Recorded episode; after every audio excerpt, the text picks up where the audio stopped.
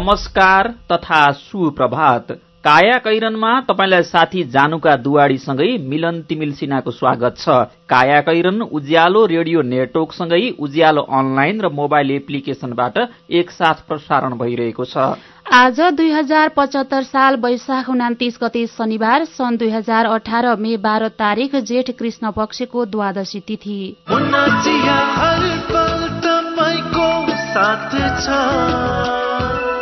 कैरनका साथमा मुना चिया। हर उत्सव हर मौसममा मुना चिया। काया कैरन सुरु गरौं मुख्य मुख्य खबरका शीर्षकहरूबाट। नेपाल भारत सम्बन्धमा अब कुनै असमझदारी नरहेको मोदीको भनाई नेपालको समावेशी विकासमा भारतको साथ रहने नेपाल र भारतका प्रधानमन्त्रीद्वारा अरूण तेस्रोको शिलान्यास भारतसँग छ खर्बको व्यापार घाटा संघीयता कार्यान्वयनका क्रममा छ हजार किलोमिटर राष्ट्रिय राजमार्ग बन्ने सातवटै प्रदेशबाट पूर्व पश्चिम र उत्तर दक्षिण जोड्ने तयारी। गणतन्त्र कंगोमा झण्डै चार लाख बाल बालिका भोकमरीको चपेटामा आठ करोड़ अस्सी लाख अमेरिकी डलर सहायता आवश्यक भएको युनिसेफको भनाई। र नेपाल पुलिसलाई दम गोल्ड कप फुटबलको उपाधि आइपीएल क्रिकेटमा राजस्थान रोयल्सद्वारा चेन्नई सुपर किङ्स पराजित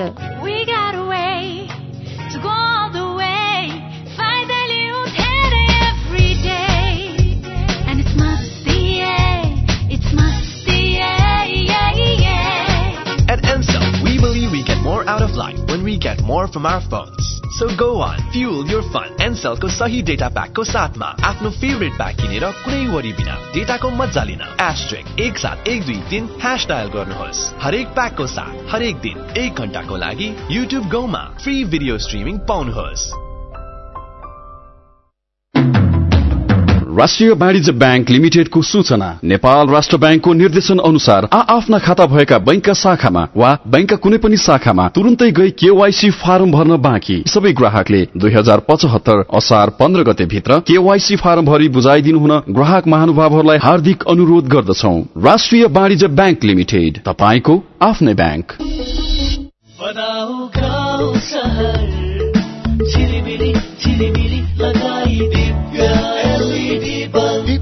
बल्ब दुई वर्षको वारेन्टीका साथ चौधवटा साधारण चिम बाल्नुभन्दा एउटा दिव्य एलइडी बल्ब बाल्नुमै बुद्धिमानी। दिव्य एलइडी बल्ब उज्यालोमा छ दम खर्च पनि कम। दिव्य एलइडी बल्ब सुरक्षित समृद्ध होस् जिन्दगीको सेरोफेरो भोलिको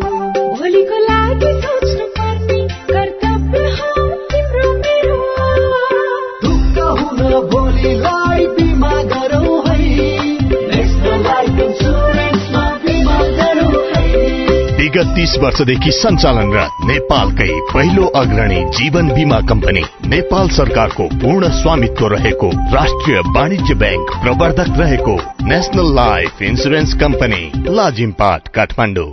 नेपाल बैंक लिमिटेडको अत्यन्त जरुरी सूचना। नेपाल बैंक लिमिटेडमा खाता खोली कारोबार गरिरहनुभएका ग्राहक महानुभावहरूले आफ्नो ग्राहक पहिचान विवरण केवाईसी दुई हजार पचहत्तर असार मसान्तभित्र अध्यावधिक गरिसक्नुपर्ने भएकाले हालसम्म पनि उक्त विवरण अध्यावधिक नगरेको भएमा आउँदो असार मसान्तभित्र आफ्नो खाता रहेको शाखा वा पाएक पर्ने शाखामा सम्पर्क गरी विवरण अध्यावधिक गर्न हुन अनुरोध गर्दछौ। नेपाल बैंक लिमिटेड नेपालको पहिलो बैंक आइपुग्यो आइपुग्यो। बंगलादेशमा निर्मित रनर मोटरसाइकलहरू नेपाली बजारमा आइपुग्यो। छ वर्षको वारेन्टी र राम्रो माइलेजका साथ अस्सी सीसी सय सीसी एक सय दस सीसी एक सय पच्चिस सीसी र एक सय पचास सीसी सम्मका मोटरसाइकलहरूका साथै एक सय दस सीसीको स्कुटर पनि उपलब्ध छ। रनर बाइक र स्कुटर आधिकारिक डिलरहरूबाट सजिलै किन्न सकिन्छ। हाम्रा डिलरहरू काठमाडौँ उत्तर ढोका। ललितपुर बागडोल। जनकपुर कदम चोक। कैलाली अत्तरिया कैलाली टिकापुर। भैरवा अञ्चलपुर। झापा बिर्ता मोड सप्तरी एक राजविराज कञ्चनपुर महेन्द्रनगर फाँसी।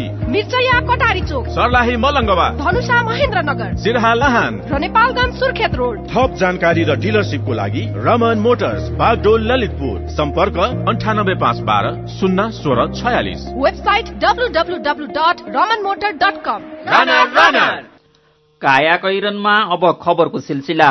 भारतीय प्रधानमन्त्री नरेन्द्र मोदीले नेपाल भारत सम्बन्धमा अब कुनै प्रकारको असमझदारी नरहेको स्पष्ट पार्नु भएको छ। उहाँले नेपालको समावेशी विकास र आर्थिक समृद्धिको प्रयासमा भारतका करोड़ौं नागरिकको साथ रहेको पनि बताउनु भएको छ। प्रधानमन्त्री केपी शर्मा ओलीको राष्ट्र निर्माण र विकासको सोचमा नेपाली नागरिकले विश्वास देखाएको टिप्पणी गर्दै उहाँले नेपाली नागरिकको अखण्ड समृद्ध र सशक्त नेपालको चाहनालाई भारतले भरपूर समर्थन गर्ने पनि बताउनु भएको छ। म यहाँहरूलाई स्पष्ट पार्न चाहन्छु नेपालको आन्तरिक मामिलामा हाम्रो कुनै ठूलो सरोकार छैन। यहाँका नागरिकको निर्णयलाई भारतले सधैँ सम्मान गर्छ। दुई दिने भ्रमणका क्रममा हिजो आएका मोदीसँगका उच्चस्तरीय भेटघाटमा उहाँको भनाई उद्धृत गर्दै एक सहभागीले भने दुई देशको सम्बन्धलाई उचाइमा लैजान भारत प्रयत्नशील छ। उहाँले जनकपुरमा भएको नागरिक अभिनन्दन समारोहमा पनि केन्द्र र सातै प्रदेशमा शक्तिशाली सरकार बनेको र तीन चुनाव सम्पन्न हुनु भारतका लागि गौरवको विषय भएको बताउनु भएको थियो। त्यसपछि बेलुकी काठमाडौँमा भएको द्विपक्षीय छलफलमा पनि विगतको कुनै तुस नरहेको मोदीले स्पष्ट पार्नु भएको हो। जनकपुर यात्रापछि काठमाडौँ आएर राति अबेलासम्म राजनीतिक भेटघाटमा सक्रिय भएका उहाँले नेपालको विकास प्रक्रियामा भारत सहयोगी बढ्ने विश्वास दिलाउनु भयो नेपाल अब राजनीतिक स्थायित्वका साथ विकास प्रक्रियामा अघि बढ्नुपर्ने उहाँको सुझाव थियो। उहाँले नेपालले पछिल्लो पटक अवलम्बन गरेको छिमेक नीतिप्रति पनि खुशी व्यक्त गर्नुभयो। वार्तामा सहभागी एक अधिकारीका अनुसार चैत तेइसमा प्रधानमन्त्री ओलीको भारत भ्रमणका क्रममा भएका अधुरा छलफलले यसपालि पूर्णता पाएको उहाँको भनाइ थियो। यसका लागि दुवै प्रधानमन्त्री बीच लामो छलफल भएको छ। छलफलमा नेपाल र भारतबीच रहेका पुराना परियोजना अघि बढाउने नयाँ क्षेत्रमा सहकार्य गर्ने लगायतका विषय उठेका छन्। सम्बोधनका क्रममा नेपालका प्रधानमन्त्री केपी शर्मा ओलीले नेपाल र भारतबीचको सम्बन्ध गहिरो र प्राकृतिक रहेको बताउनुभयो। मोदीसँग सम्बन्ध र स्थायित्वका विषयमा छलफल भएको बताउँदै यसलाई विकासको सहकार्यमा थप सशक्त बनाउने सहमति भएको उहाँले उल्लेख गर्नुभयो। द्विपक्षीय विश्वासलाई अझ उच्च बनाउने र दुवै पक्षलाई फाइदा हुने काम अघि बढाउन नेपाल तयार रहेको पनि ओलीको भनाइ थियो। दुई प्रधानमन्त्रीको भेटमा पहिला भएका समझदारीलाई अघि बढाउने बारे समीक्षा भएको उहाँले जानकारी दिनुभयो। इन्ल्याण्ड वाटरवेज कृषिमा सहकार्य रेलमार्गमा आन्तरिक रूपमा काम भइरहेको उहाँले स्पष्ट पार्नुभयो। अर्ग्यानिक फार्मिङलाई अघि बढाउने विषयमा पनि छलफल भएको र त्यसमा शीघ्र काम हुने ओलीले जानकारी दिनुभयो भारतीय पक्षको पूर्वाधारका कारण नेपाली भागमा भएको डुबानको विषयमा पनि छलफल भएको ओलीले जानकारी दिनुभयो। मनसुन अगावै यसमा संयुक्त टोलीले काम गरेर समस्याको समाधान खोजिनेछ। दुवै पक्ष यसमा सहमत छ उहाँले भन्नुभयो। त्यस्तै कार्गोका समस्याबारे पनि छलफल भएको उहाँले जानकारी दिनुभयो। चार हवाई रूट दिन तत्काल प्रक्रिया अघि बढाउन भारत तयार रहेको उहाँले स्पष्ट पार्नुभयो। महाकाली नदीमा पुल निर्माण प्राथमिकतामा रहेको उहाँले उल्लेख गर्नुभयो। भूकम्पपछि भारतले देखाएको सदा सहायतामा ओलीले धन्यवाद पनि दिनुभयो। भारतीय प्रधानमन्त्री नरेन्द्र मोदीलाई होटल द्वारिकाजमा पैंतालिस मिनट कुरेर सात पूर्व प्रधानमन्त्रीले पनि हिजो बेलुकै संयुक्त भेट गरेका छन्।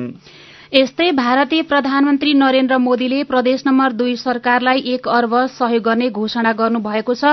बाह्र बिघा मैदानमा प्रदेश सरकारको तर्फबाट नागरिक अभिनन्दन ग्रहण गर्दै उहाँले यस्तो घोषणा गर्नुभएको हो।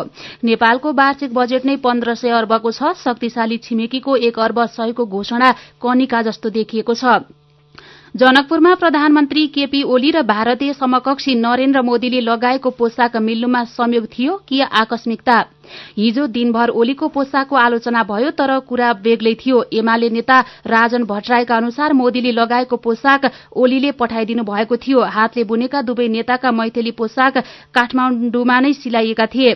भारतीय दूतावासले मोदीको शरीरको नाप उपलब्ध गराएको थियो। यस्तो प्रचलन अन्त पनि छ। चीनका राष्ट्रपति शी जिनपिङले गुजरात जाँदा पनि लगाएको पोसाक मोदीको उपहार नै थियो।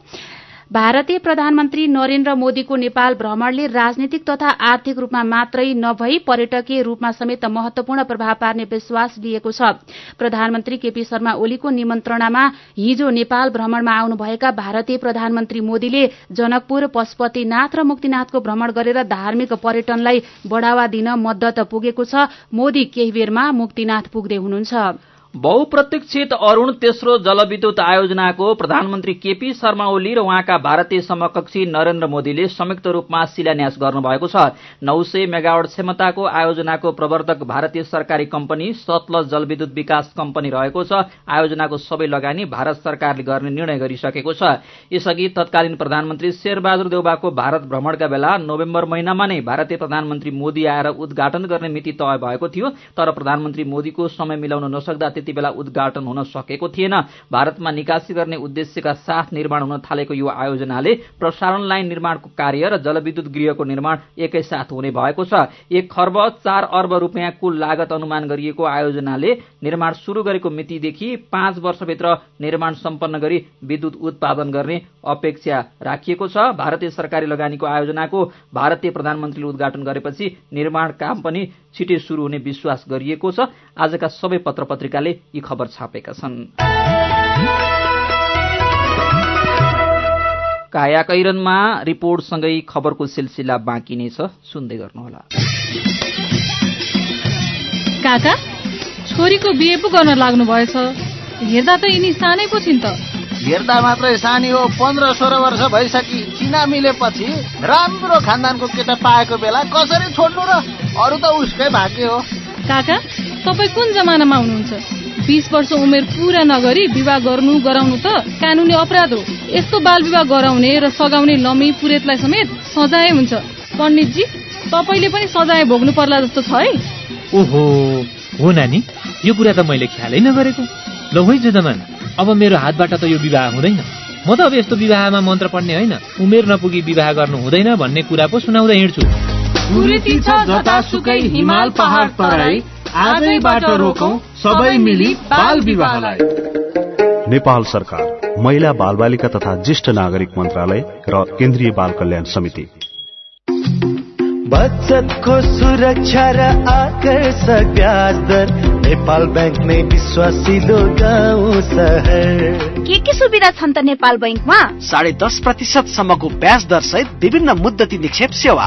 युवा महिला ज्येष्ठ नागरिक सन्तति र कर्मचारी बचत खाताहरू। औद्योगिक व्यावसायिक कृषि तथा व्यक्तिगत कर्जाहरू। सेयर भर्न सी आस्था सुविधा। देश विदेशमा पैसा पठाउन र प्राप्त गर्न एनबिएल रेमिट। लकर सेवा मोबाइल ब्याङ्किङ इन्टरनेट ब्याङ्किङ यी सेवा जस्ता धेरै आधुनिक सुरक्षित र भरपर्दो ब्याङ्किङ सेवा सुविधा पनि छन् नि। ल है अब हामी सबैजना अलमल नगरी नेपाल ब्याङ्कमै जाउँ। अत्याधुनिक सुविधाहरूको साथमा नेपाल ब्याङ्क लिमिटेड नेपालको पहिलो ब्याङ्क।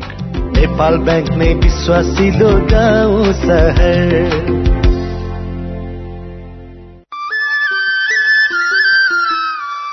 यो पटकको भेटघाटको विदाई चाहिँ कोल्ड ड्रिङ्कबाट ल यो लिउ चिसो। किन नि? भोलि भेट्न आउँदैनौ?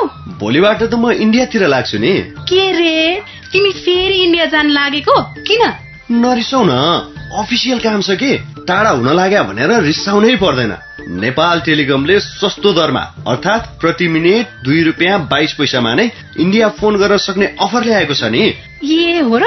त्यसो भए नो टेन्सन अब त ढुक्कसँग कुरा गर्न पाइने भयो। तिमीलाई थाहा छ यो अफर लिनका लागि स्टार चौध पन्ध्र ह्यास थिचेर कल गर्नुपर्छ नि। तिमीले भनेपछि त थाहा भइहाल्यो नि। नेपाल टेलिकम राष्ट्रको संसार। पल्ला गरेर तुरुराम त उसको ब्याङ्क झन्झटिलो ब्याङ्क भनेर रिसाउँदै थियो भने उसको ब्याङ्कले के झन्झट दिएछ। उच्च ब्याज पाउनु उसको ब्याङ्कमा सधैँ नयाँ नयाँ खाता खोल्नु पर्ने रे। हो र? ए बिचरा सानोमा ब्याङ्कमा खाता खोलेको भए यो झन्झटै नपर्ने। हो त नि मेरो मोबाइलमा सम्पन्न बचत खातामा ब्याज बढेर आठ आठ प्रतिशत भएको एसएमएस आइसक्यो भने।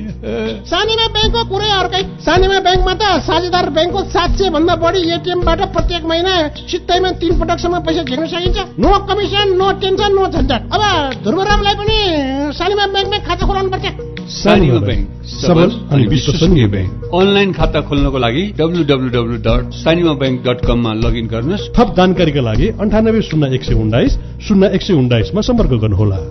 Happy new year happy new year happy new year यामा सँगै मनाऊ ह्याप्पी न्यु इयर यात्रा सफल सुखद रहोस् यामा चाहन्छ। सम्बन्ध प्रगाढ बनोस् यामा भन्दछ स्योर स्वप्न गर्छु क्यासब्याक पाइन्छ किन्ने सक्ने उपहार भरमा छ नयाँ वर्ष दुई हजार पचहत्तरको आगमनसँगै तपाईँको जीवनलाई यमाहामय बनाउन। यमाहा तपाईँलाई आमन्त्रण गर्दछ ह्याप्पी न्यू इयर बिक्री समारोहमा कार्यक्रम खरिद योजना नभएकाका लागि। Test ride and best ride selfie खिचाउन कन्टेस्ट खरिद योजना भएकाहरूका लागि छ स्क्रच बुक जसमा पाउनुहुनेछ रु पचास हजार सम्मको स्योर क्यास डिस्काउन्ट अनि लक टेस्ट गरी हन्ड्रेड पर्सेन्ट सम्मको cashback after sale service gift पनि हुनेछ। साथमा तपाईँको परिवार तथा बच्चाहरूको लागि आकर्षक गिफ्ट ह्याम्पर विस्तृत जानकारीका लागि आजदेखि दुई हजार पचहत्तर वैशाख मसान्तसम्म तपाईँको नजिकको यमहा सोरुमहरूमा सम्पर्क गर्नुहोस्।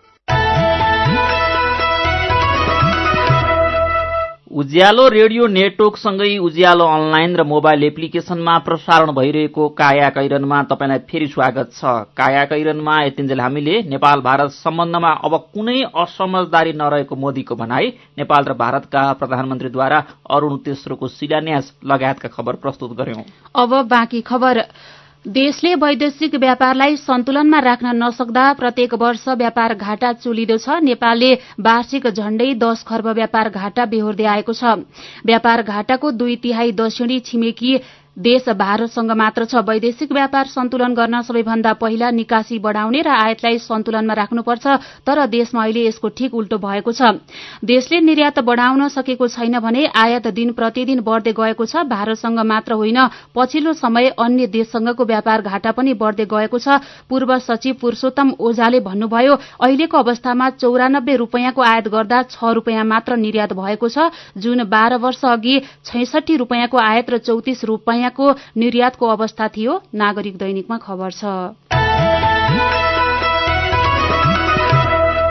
नाकाबन्दीपछि भारतीय प्रधानमन्त्री नरेन्द्र मोदी पहिलो पटक नेपालको भ्रमणमा हुनुहुन्छ। भ्रमणमा मोदीबाट नाकाबन्दीमा आफ्नो कमजोरीको कुनै न कुनै रूपमा स्वीकारोक्ति हुने अपेक्षा नेपालीले गरेका थिए। तर उहाँले यस विषयमा मुख खोल्नु भएको छैन। नेपाल भ्रमणमा रहेका उहाँले हिजो तीन पटक सम्बोधन गर्नुभयो। सबै सम्बोधनमा भारतीय प्रधानमन्त्रीले नाकाबन्दीका विषयमा एक शब्द पनि उच्चारण गर्नु भएन।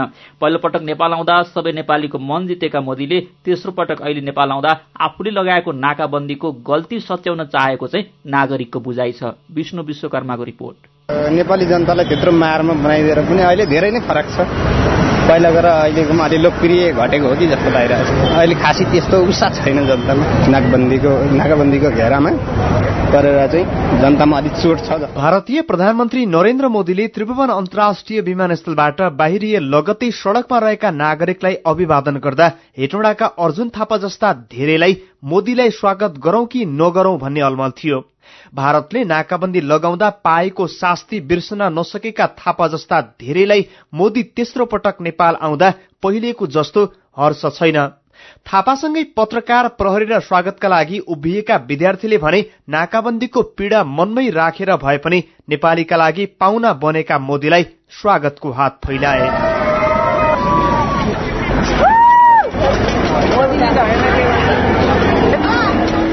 नाकाबन्दीपछि प्रधानमन्त्री केपी शर्मा ओलीलाई दुई पटक भारतमा स्वागत र सम्मान गरेर ओलीकै निमन्त्रणामा मोदी काठमाडौँ आउनु भएको हो।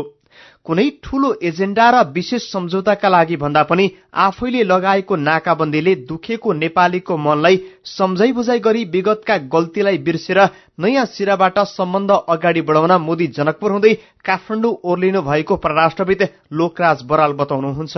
अब सधैँ एउटै किसिमको धारणा बनाएर जनता उता के भन्छन् फेसबुकमा के लेखे भन्ने भन्दा पनि अब यो परिवर्तन गर्ने अलि नयाँ किसिमले अगाडि बढ्ने त्यो एउटा उसले कोर्स करेक्सन पनि भन्छ उनीहरूले गभर्मेन्टले त भन्दैन तर त्यहाँ भनाइ के छ भने अहिले पुरानो नीति अलिकति मिलेन छ नेपाल नीति अथवा फलानु नीति भन्ने पनि उनीहरूले पनि महसुस गरे र यो परिवर्तन गर्न खोजिरहेछन्। दुई छिमेकी बीच विगतमा प्रतिकूल समयमा बिग्रिएको सम्बन्धलाई अनुकूल बनाउन यसअघि प्रधानमन्त्री केपी शर्मा ओली सरकार गठन लगतै भारत जानु भएको थियो। तीन वर्ष अघि आफूले भने अनुसार संविधान जारी नभएको झोकमा नाकाबन्दी लगाइहाले पनि अहिले त्यो गल्ती सच्याउन मोदीले अपरिहार्य सम्झिनु भएको छ। जति ढिला गर्यो त्यति सम्बन्धमा तिक्तता हुने भएपछि विरोधकै बीच मोदी प्रधानमन्त्रीको निमन्त्रणा पाए लगतै नेपाल भ्रमणमा आएको सरकारको बुझाइ छ। परराष्ट्र मन्त्रालयका प्रवक्ता भरतराज पौड्याल। नयाँ सरकार बनिसकेपछि नयाँ सरकारको नेतृत्वको रूपमा सामान्य प्रधानमन्त्रीज्यूले भारतको राजकीय भ्रमण गर्नुभएको थियो र त्यसैको अर्को सिक्वेलमा मित्रराष्ट्र भारतको तर्फबाट चाहिँ भारतका प्रधानमन्त्री श्री नरेन्द्र मोदी नेपालमा फिर्ती राजकीय भ्रमणको लागि हुनुहुन्छ। त्यसो हुनाले हाम्रो सम्बन्ध एकदम राम्रो सहज रूपमा अगाडि बढेको अवस्था छ। नेपाल र भारतका दुई छिमेकी बीच वर्षौंदेखि सम्बन्ध रहे पनि त्यो सधैँ सुमधुर र प्रतिकूल भइरहेको देखिँदैन। स्थायी सरकारको नेतृत्व गरेका प्रधानमन्त्री ओलीले देशको विकासका लागि पनि छिमेकीको साथ सहयोग चाहिने भएकाले खुला हृदयले मोदीको स्वागत गर्नुभएको छ।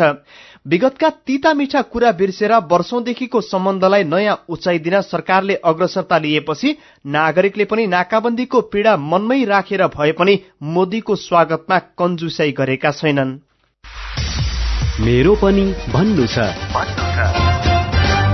ट्विटरमा वरिष्ठजी कपिल नाम राखेका साथी लेख्नुहुन्छ सरसफाई विकास हुनु राम्रो कुरा हो तर भगवान नै आए जस्तो चारैतिर मोदीकै चर्चाले गर्दा हामीहरूलाई लज्जास्पद बनायो। अझ हाम्रो देशमा कुनै सुरक्षा व्यवस्था नै नभए जस्तो उतैबाट सेना ल्याएकाले हदैसम्मको अपमान भएको छ।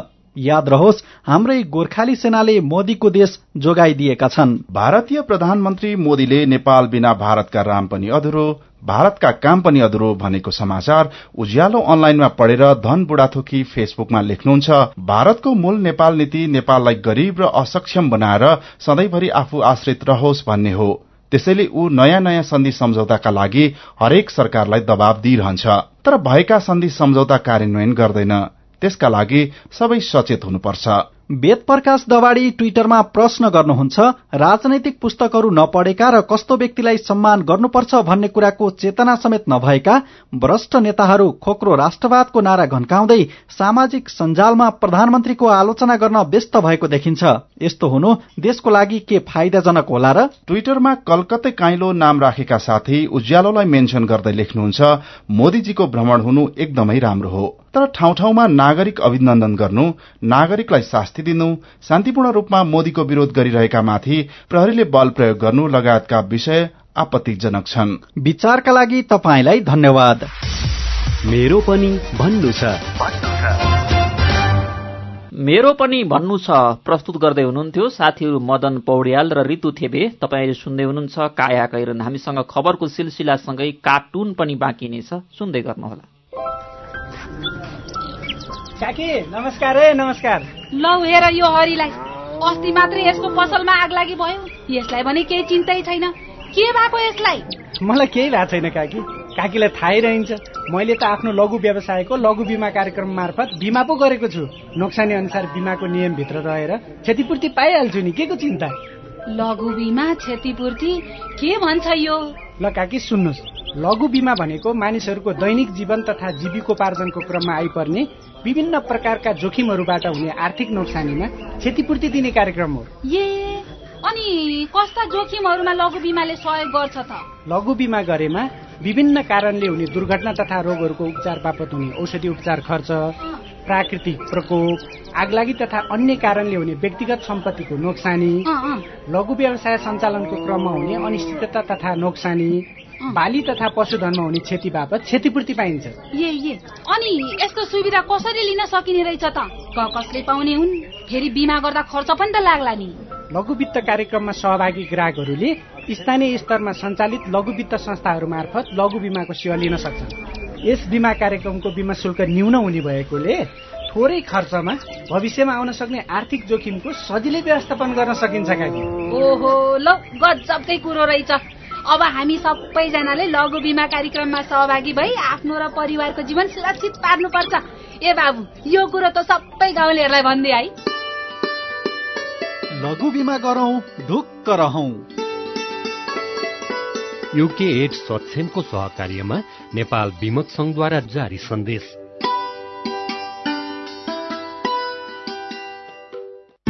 नेपालकै ठूलो आँखा अस्पतालको सञ्जाल भएको दृष्टि आई केयर सिस्टमद्वारा सञ्चालित अत्याधुनिक प्रविधि सहित अन्तर्राष्ट्रिय स्तरको आँखा अस्पताल अब काठमाडौँको कलङ्कीमा हाम्रा सेवाहरू बिना इन्जेक्सन मोतीबिन्दुको शल्यक्रिया जलबिन्दु र पर्दाको शल्यक्रिया भिटिएस प्रविधिबाट अल्छी आँखाको उपचारको साथै सम्पूर्ण आँखाको परीक्षणका लागि दृष्टि आँखा केन्द्र शिवचटार कलङ्की। फोन नम्बर शून्य एक चालिस बत्तीस नौ सय एकसठी र बैसठी वेबसाइट दृष्टि आई डट ओआरजी अन्य शाखाहरू विश्व ज्योतिमल जमल चावल मेडिकेयर सँगै तथा बिर्तामोड र बिरगंजमा पनि। दृष्टि आँखा केन्द्र। सबैका लागि दृष्टि सधैँका लागि दृष्टि।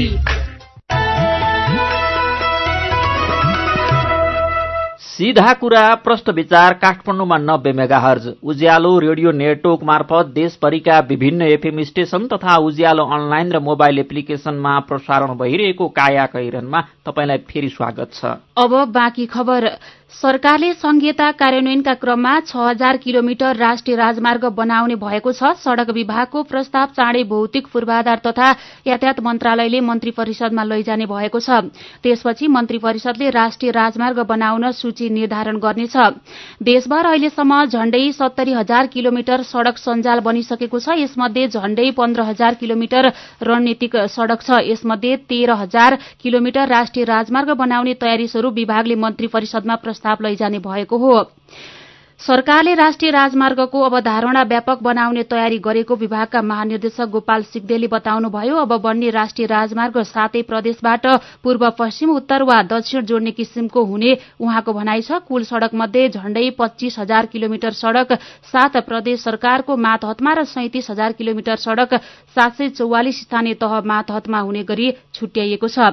राजमार्गले संघ र प्रदेशको राजधानीलाई पनि जोड्नेछ। महेन्द्र सिद्धार्थ पृथ्वी राजमार्ग आदि राष्ट्रिय राजमार्गमा पर्छन्। मध्य पहाड़ी हुलाकी र धरान हेटौँडा हुँदै सुदूरपश्चिम जोड्ने अर्को सड़क भने राष्ट्रिय राजमार्गका रूपमा निर्माण भइरहेको छ। आजको अन्नपूर्ण पोस्ट दैनिकमा खबर छ।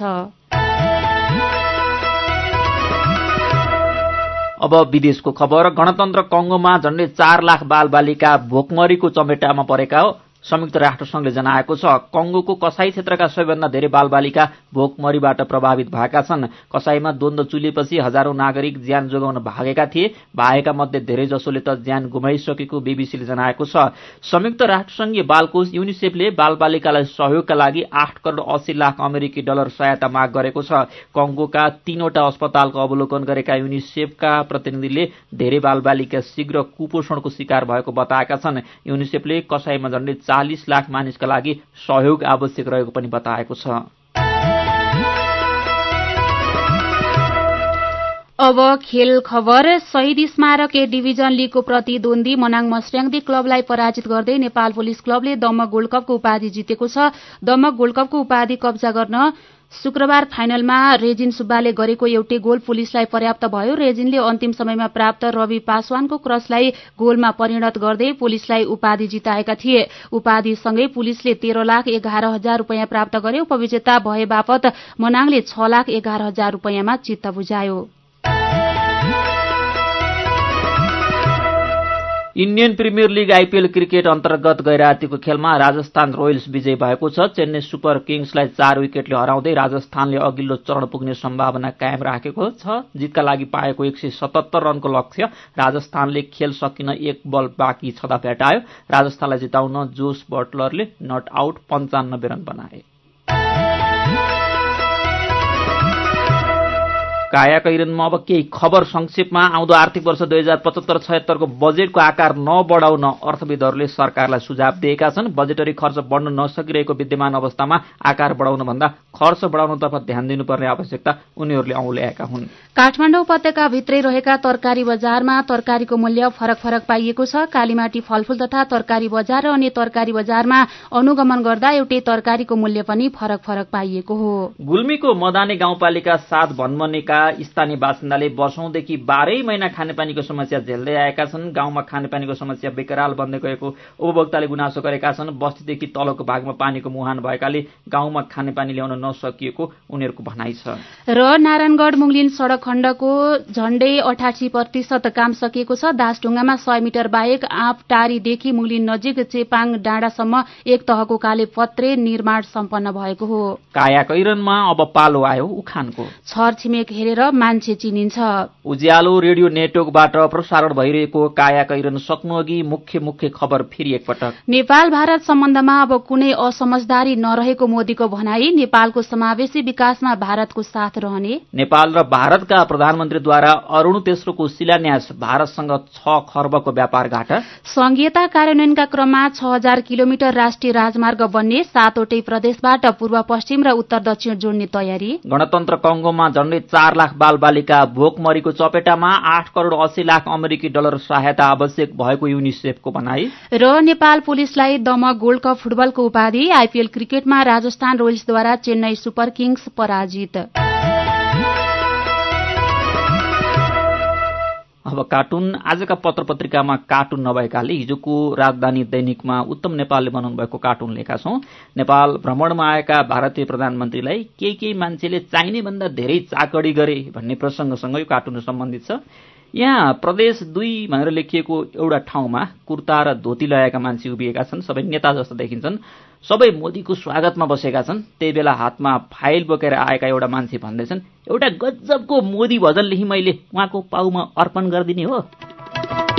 आजको कायाकैरन सकिएको छ। कायाकैरन सुन्नु भएकोमा तपाईँलाई धन्यवाद। उज्यालो रेडियो नेटवर्कमा केही बेरपछि प्रसारण हुन्छ। बिहानी रेडियो पत्रिका उज्यालो फल्छ। कायाकैरनबाट प्राविधिक साथी सङ्घर्ष विष्टसँगै जानुका र मिलन विदा हुन्छौ।